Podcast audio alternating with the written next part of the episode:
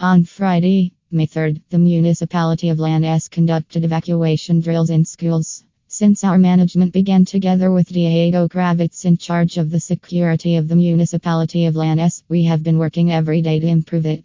The trainings and drills are a good tool to prepare all the neighbors, whether in schools, jobs, etc., for situations of risk or emergencies. Giving them information about how to act, what to do, and what not to do, and above all, being close, said Guillermo Bonafina, Undersecretary of Security and Emergencies of Lanús. On Friday, May 3rd, two drills were held, one at 10 a.m. and the other at 3 p.m. School evacuation simulations were conducted at School 43. In addition, on May 20th, training will be provided through the Art for the Safe Driving of Drivers, thus generating more safety for the children.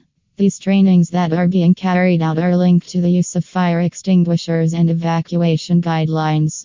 They have already been provided in 35 units, and the total number of agents currently trained is 637.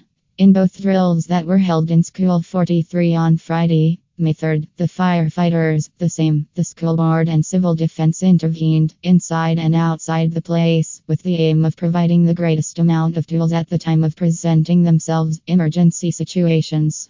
These trainings on the use of fire extinguishers and action guidelines are carried out until the end of all the offices of the municipality of Lanús. It is very important that the institutions are prepared for any type of emergency situation that may arise.